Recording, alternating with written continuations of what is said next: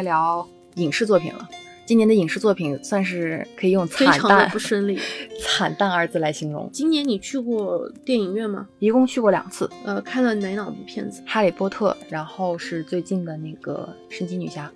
嗯，我也只是在电影节期间去看了几场，但是就是院线片新上的嗯电影，我一部没去看。我可能就看了这两部，另一部还是那个重映，嗯只有《神奇女侠》是今看哭了是吧？听说。我看哭了也不代表是一部好片，但是确实我看哭了，因为我对超级英雄感兴趣，所以我觉得今这可能是今年最后一部，也是唯一一部超级英雄题材的电影，我就去看了一下。嗯，然后今年你还有什么其他的电影会，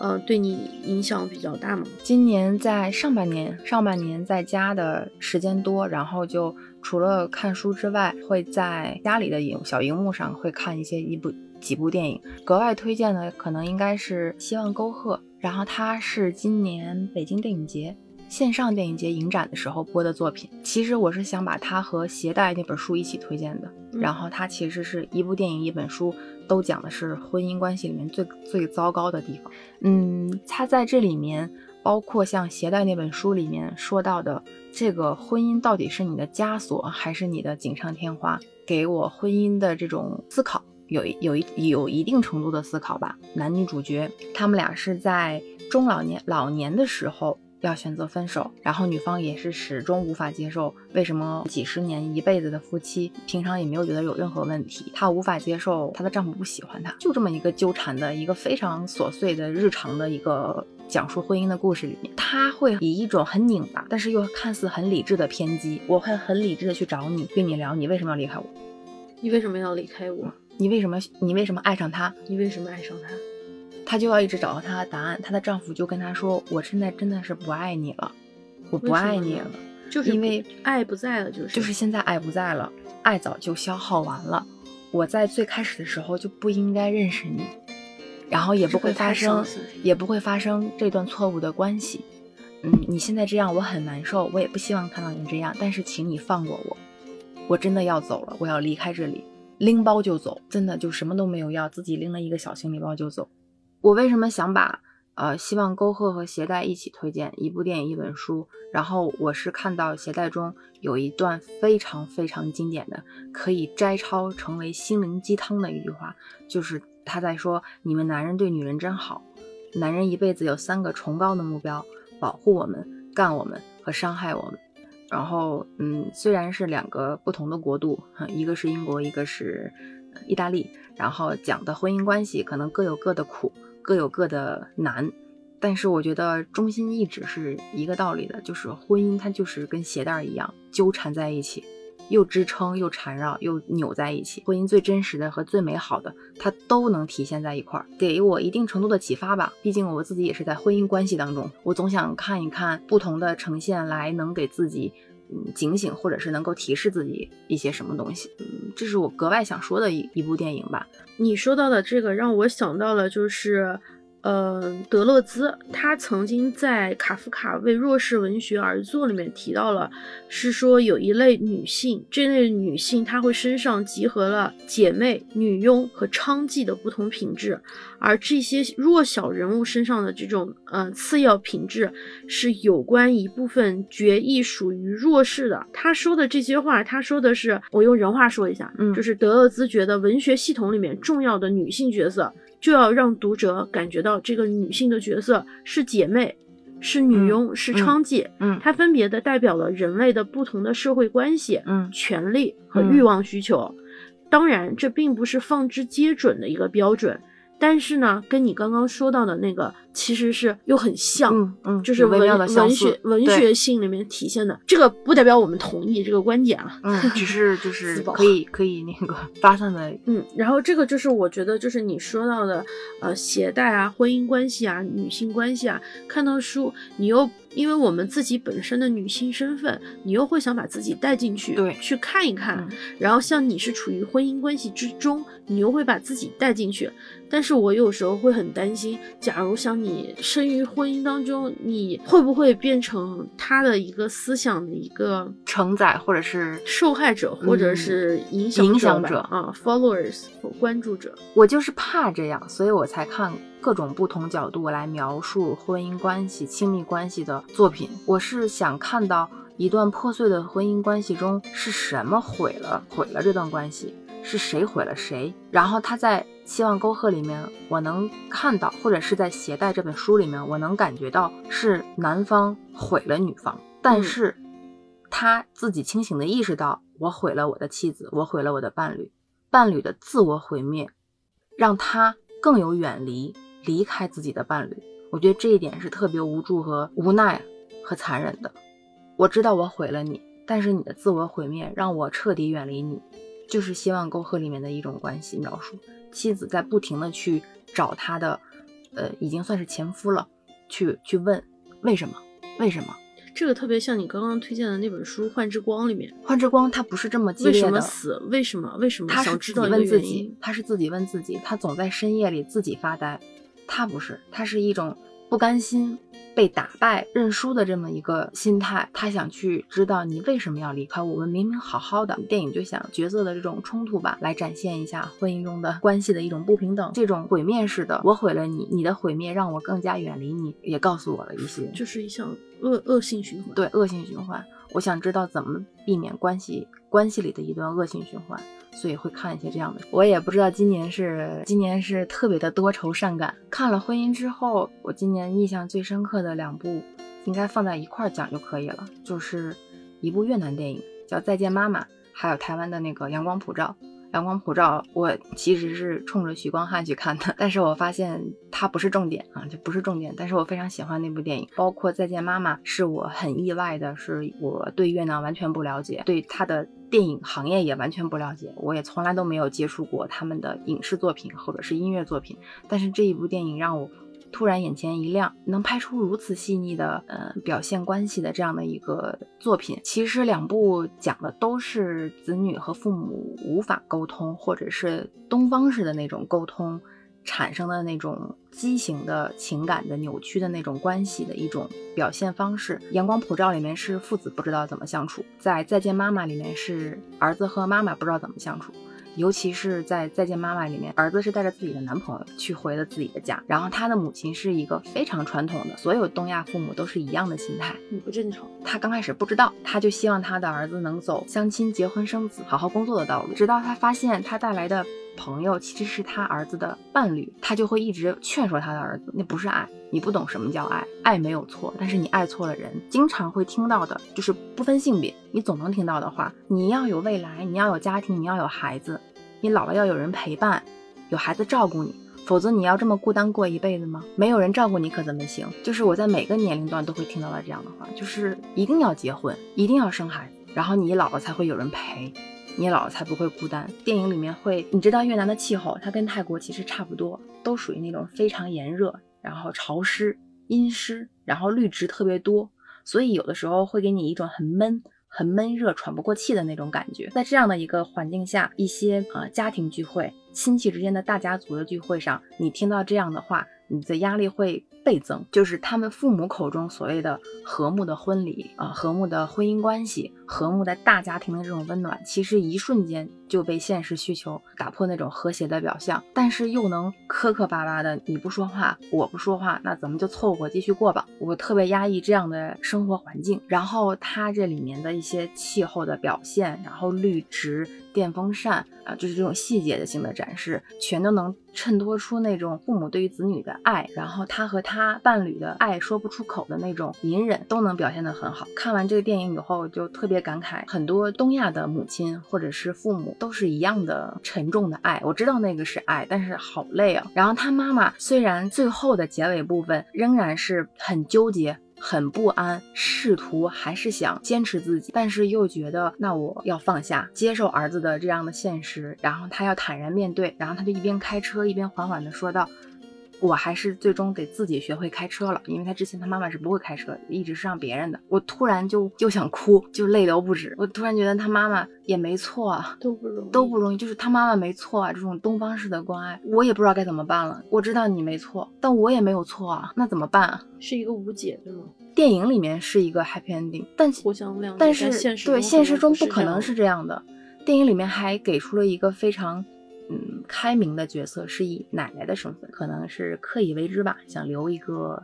希望留一处希望，嗯，希望大家都能明白，这也可能是电影传达的一个讯息，就是谁和谁不重要，爱才重要，或者是说你一个人，你是一个人也很快乐，也非常非常重要。这部电影是惊喜大过于喜欢，很少会看到有一个完全对完全不了解的一个国家拍出来。很细腻，很对我胃口。越南也是社会主义国家。对啊，如果你看到这个电影里面的一些细节，你一定会说，嗯，这是别校喜欢的类型，你懂了吧？我懂了。然后包括阳阳光普照，因为阳光普照相对于比较知名一些嘛，然后他讲的是父子之间的这种拧拧巴巴的，是我今年最有印象的三部吧。如果是影片来说的话，你推荐的是电影嘛？然后我我可能想说，我有两部今年印象特别深的剧集，呃，一部是 HBO 的，就是已经是很老的片子，十年之前就有，叫做《大西洋帝国》。这部片子真的是，这部一共是五季，太好看了。但是呢，我不会推荐。给你，因为它是说的是就是禁酒令时代的黑帮故事，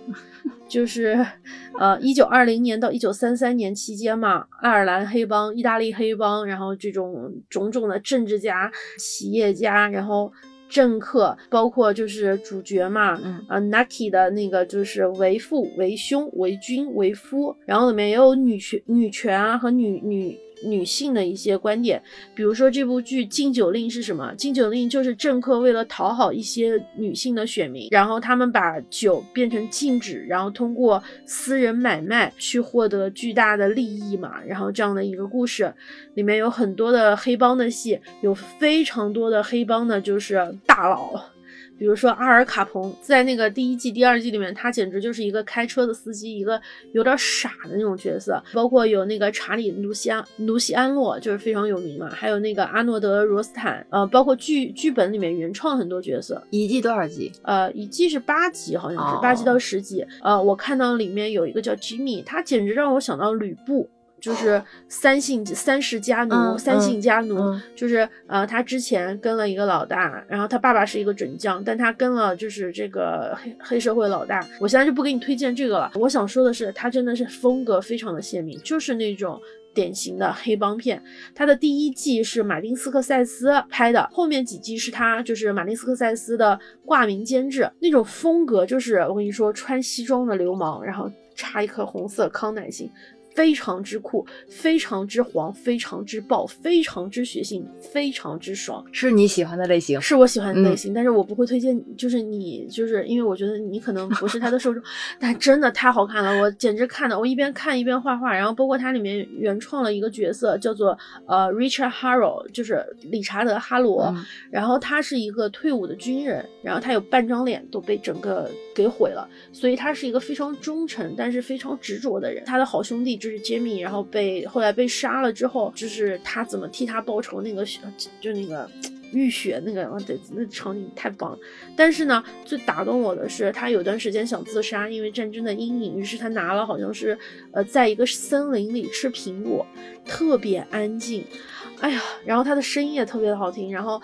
嗯，就是那一段让我特别想哭。最后呢，他是一个悲剧的收场，嗯，他快要死的时候，我又倒到前面。把他的那个样子画了一幅画，就是我回头给你贴出来。嗯，哦，就真的就觉得《大西洋帝国》太好看了，尤其是你要禁酒令那段历史跟这个放在一块儿，把那个。教父啊，什么那个黑帮啊，那些东西实在是太好看了。因为我最近在看墨索里尼嘛，意大利是呃一九二四年呃一九二二年那个向罗马进军，然后到法西斯掌权，然后到什么故事对比着去，就是想到一九二零年到三三年时期的美国，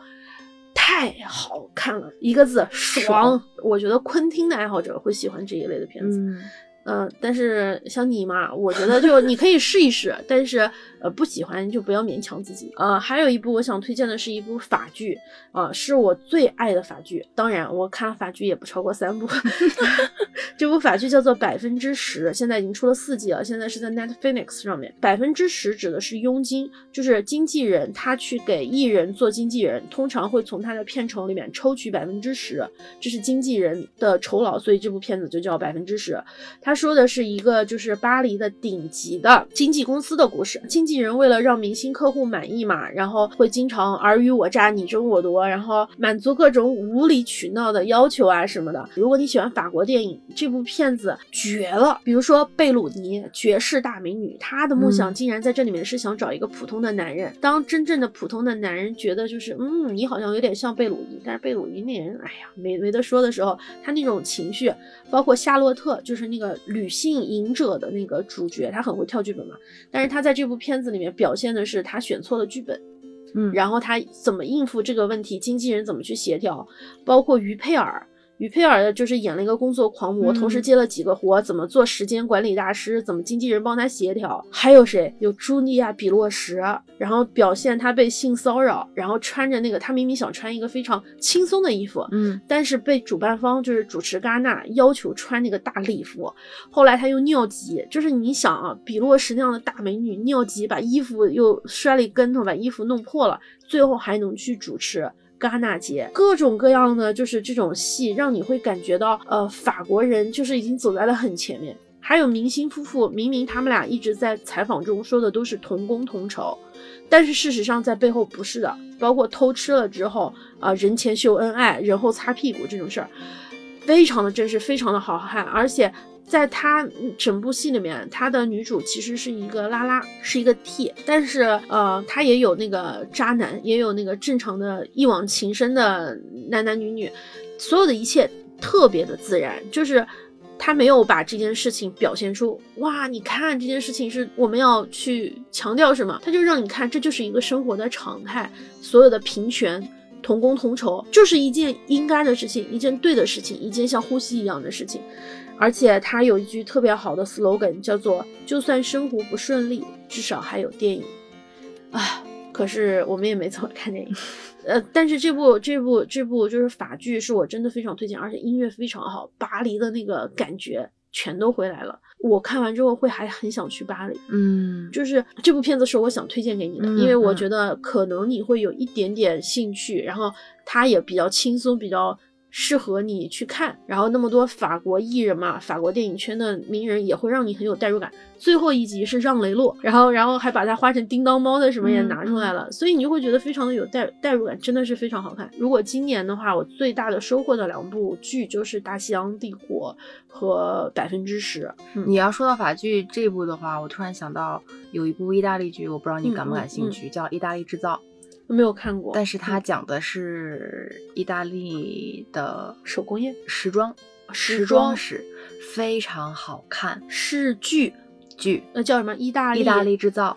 你可以去，那一那一听就很好看啊。对，而且我又想，但是我认为剧情稍微有一点点玛丽苏。啊，没关系，因为但是它真的如果有可取之处就好，好看，衣服好看，意大利呀，对呀，那可是意大利呀。然后女主，哇哦，是现代意大利，不是，它是一部时尚年代剧，然后讲的是一九七五年的米米兰发生的事情。一九七五年，七五年，嗯，然后那个时候，一个意大利南部的移民家庭的一个女儿，她决定要去时尚杂志应聘一份工作，来支撑自己的大学生活。然后从那一刻起，他的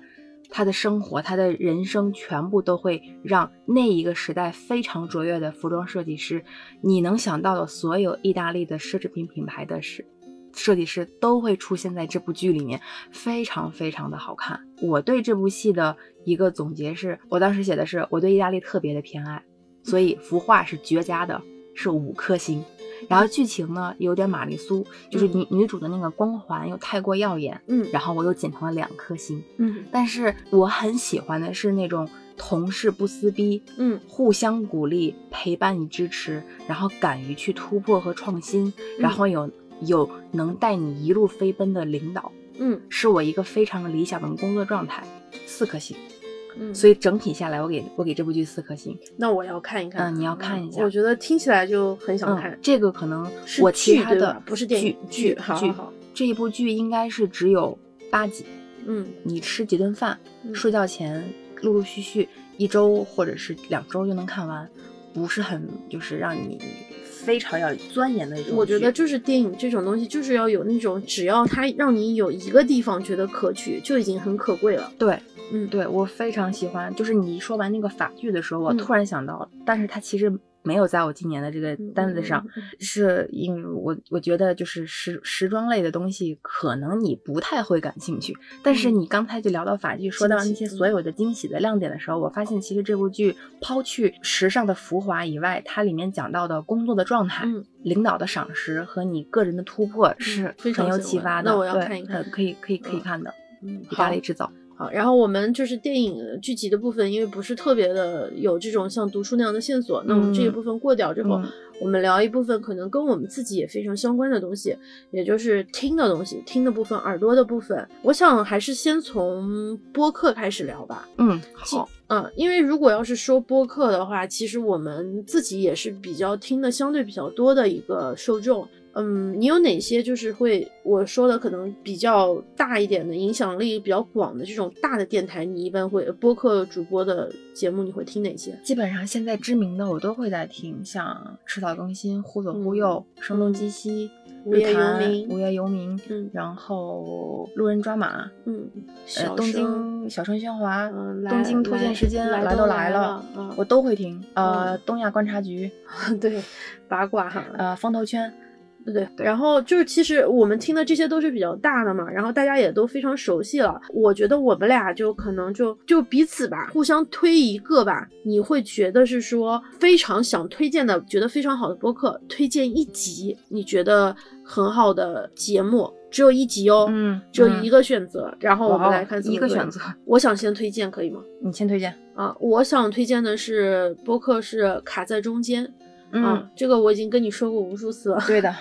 这是两个我我感受到了你浓浓的爱意。就是粉丝滤镜、啊。对对对对对，对，她是两个就是九五后的女孩儿，然后她们自己做的播客。然后我有一次是通过一个共同的一个听众，我去到了他们的电台。他们说自己的定位是说自己是从校园跨入社会的青年，以九五后的身份，然后处于上辈社会掌控者与下代互联网原住民之间的复杂处境，进行自我探索的播客节目。是不是听起来有点糊涂？天呐，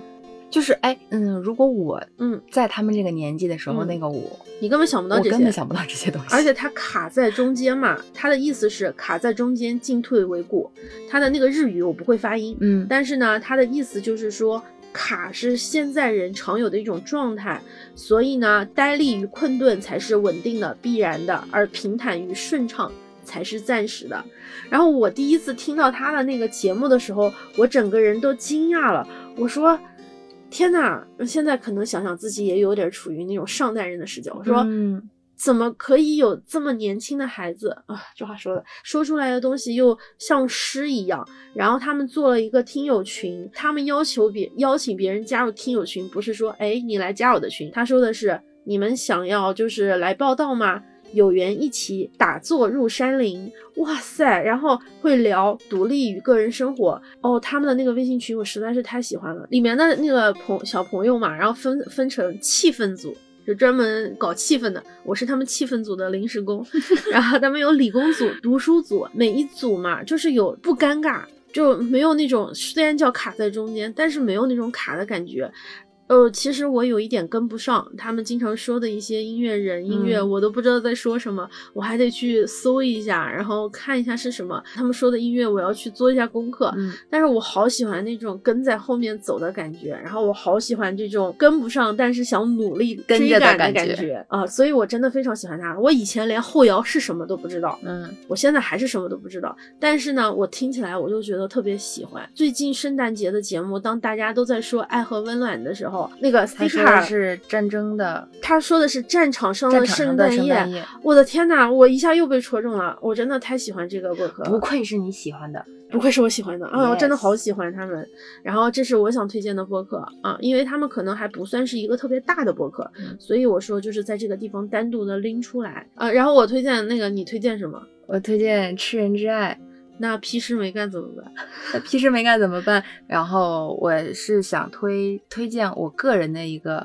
喜欢的是《吃人之爱》，他的介绍是说他专门收集文学作品里面稀奇古怪的爱。哦，果然是你看书的那个 同类型，我忽然理解了。对，然后单集推荐，其实我也想推荐他的一集，嗯，他是想推荐他。呃，第九期《当爱成为暴力的通行证》是伊藤润二的富江，他在讲富江富江这个角色。然后我很喜欢他解读文学作品里面的一些我没有注意到的，或者是很角度很新颖的一些观点，去诠释各种奇奇怪怪的爱。嗯，然后他在讲富江的时候，我会是第一次第一次全面的。或者是完整的，或者是以一个全新的角度去认识富江，隐喻和延伸。它的更新频率不算特别高，但是我很喜欢等待它每一次更新的，包括它会讲到古崎润一郎啊，嗯呃那个伤心咖啡馆之歌啊，嗯，什么是孤独少女现象学，嗯，我都喜欢。就是有一些可能是我只是听说过，嗯，然后没有嗯学习和接触过，或者是以前是由我。接触过的，嗯，比如说像《吃人之爱》，谷崎润一郎的《吃人之爱》，我很想听听他们的解读和我自己看这本书的时候的一个感受，或者是，嗯嗯，我理解，我很妙，对我很喜欢这一部。如果你我当然我喜欢的有很多啊，嗯，我不能在此一一表白了，因为你只给我你给我你给我的挑战是只让我推荐一个，那我就只推荐《吃人之爱》了，包括单集也是他。我理解，嗯，我理解，就像我喜欢卡在中间一样。对对。然后，但是其实我们俩之前我们俩之前列的是要列好多的，然后包括其实刚刚没有说的哈，就不能算是彼此的最爱，但我们俩还很喜欢听的批示没干，没错，嗯，就是我可能还有东京脱线时间，对对对，因为比如说。我就稍微说一下，短暂的说一下，比如说批示没干，他会给我感觉特别的真诚，就是是可爱的男孩应该有的那种真诚和好玩。感觉，嗯，对对对。然后我会觉得是说，如果我是个男生，我可能会希望是这样的好玩的男生的感觉，所以这种感觉还是挺好的。我听东京脱线时间，就是也想听久居在当地的视角去接触接触，听他们。聊我曾经接触过，或者是以游客身份接触过的全新的一种视角或者是观念，看我是不是对这个城市有误解，或者是有错过，或者是有新的发现。嗯，我很喜欢他们聊，而且他们聊的点正好都能是我喜欢的那个点上，所以我会格外的会去会去听他。嗯，然后至于那个外部音室。嗯，我那个没有没有没没 不说了，实在是就是只要笑就够了。我知道，就是别笑，一直让一档让别笑一直笑的播客。他如果想推荐他单集的那一期的话，就是玉渊才那一期，嗯，是我想想推荐的一个单集推荐。嗯，正好是喜欢的一个音乐人，然后被喜欢的节目，然后一个喜欢的主播推荐了，我觉得都是刚刚好。一切都是刚刚好。如果我要推荐播单集播客的话，我觉得我今年就是。比较喜欢的几集博客全部是女性，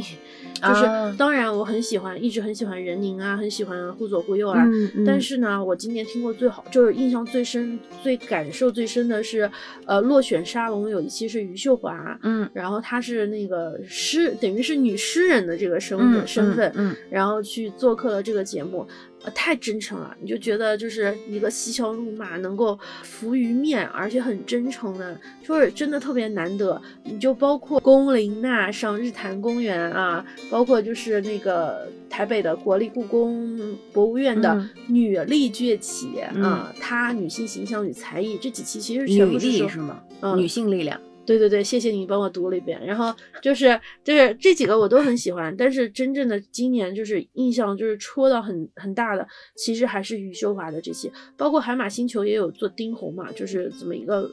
形象，hipster 形象。但我最喜欢的还是这个八十岁再去爱一个小伙子。嗯，我还是最喜欢这个这这一期吧。然后我觉得真的是有很多很好很好的，但是我们其实说的时间可能也有一点长了，再加上可能就是我们自己的还是有限的，就是收听过的最好的一期或者是呃最喜欢的一个都是非常主观的一件事情。然后我们也也很希望能够就是更开拓自己的边界。所以如果我们的听众有任何想要推荐给我们的，也欢迎就是推推给。我们，我们听听看，对，然后我们也去了解一下。也有我们听过的。对啊，然后我们嗯可以击个掌。关于唱片，你有多久没有完整的听过一张唱片了？我其实是有听唱片的习惯，我对不起，一直在是我听冒昧了。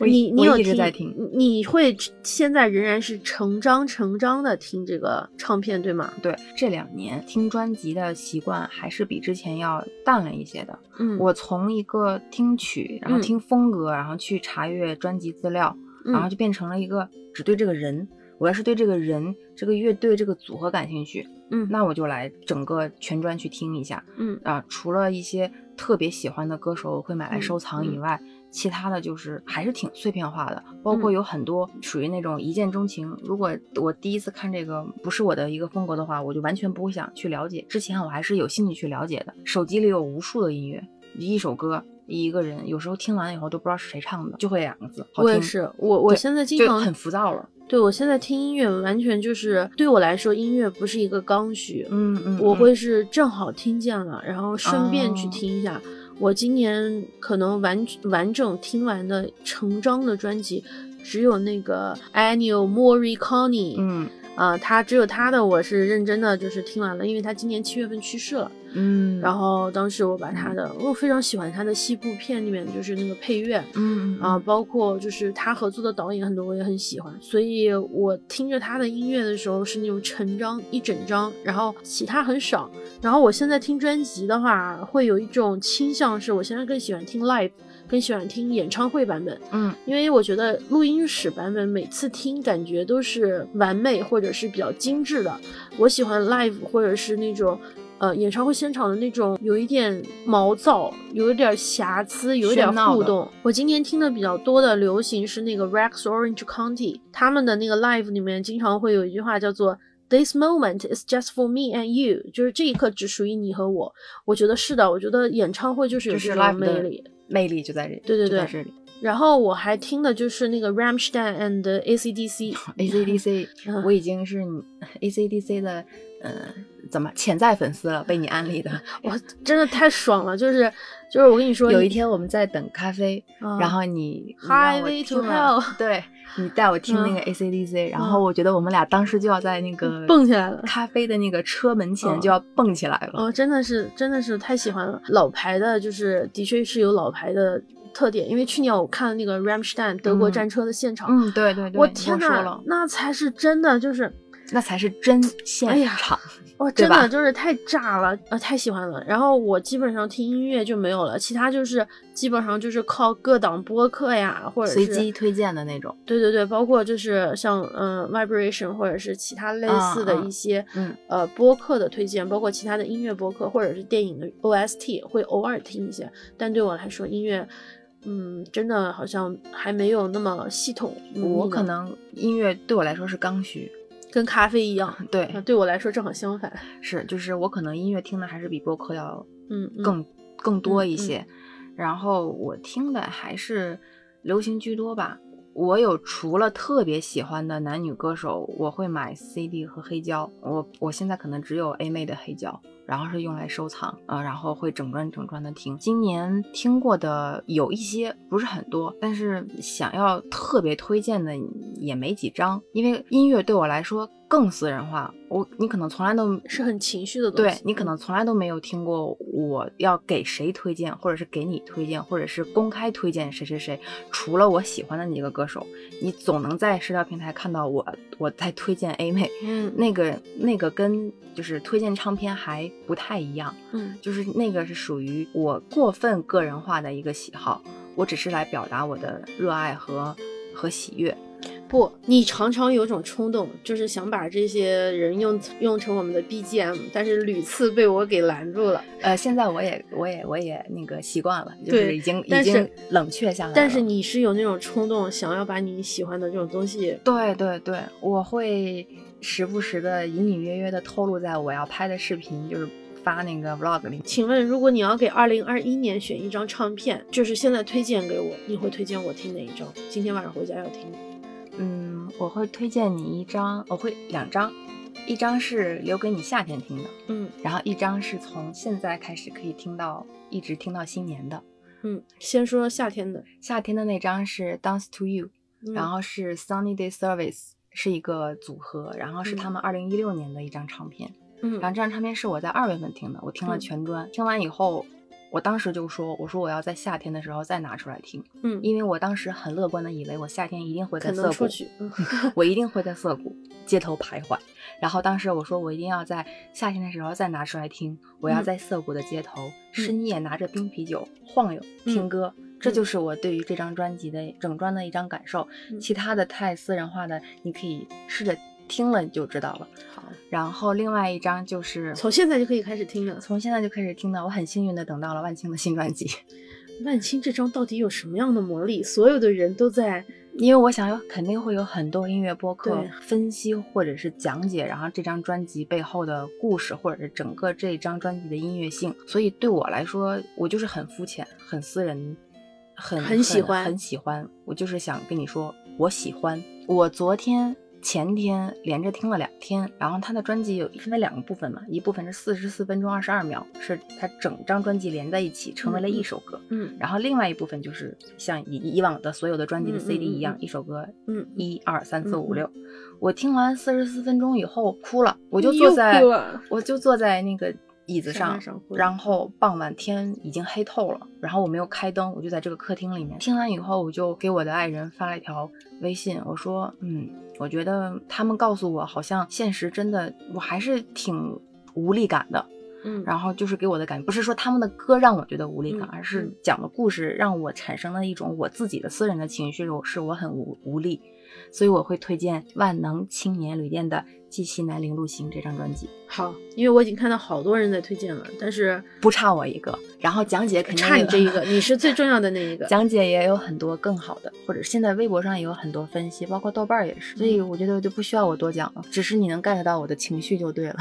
好，我要去感受一下，可以感。受一下。好了，以上就是我们本年度，其实我们也听了很多别的东西，然后看了很多，但是嗯就不一一列举了，因为有些确实是过于啊、呃私人化嗯，嗯，然后我们会把相关的一些呃资料罗列书单呃影视作品的名字、信息，包括音乐的专辑，然后会罗列在 show notes 里面。万一我之后又有想起来想在家的可怎么办呀？我们可以随时更新在微博和微信上啊，本本期的观点只代表今天晚上忽然的脑容量里面的信息对。，如果嗯之后我们会有更好的东西，可能我们可能会源源不断的更新在微博或者是微信微信上面，嗯所以也可以大家有感兴趣的可以关注。今年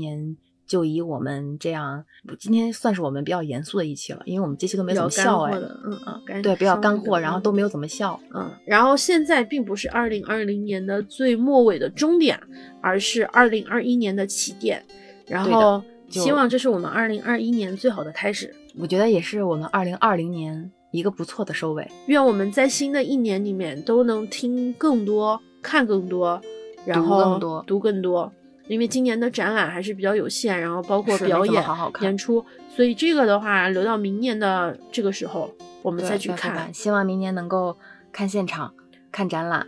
看更多的电影。是的，然后希望我们能够一直陪伴着彼此思考下去。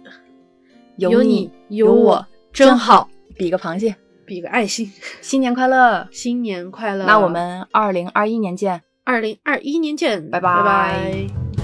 崭新万物正上升，幻灭如明星，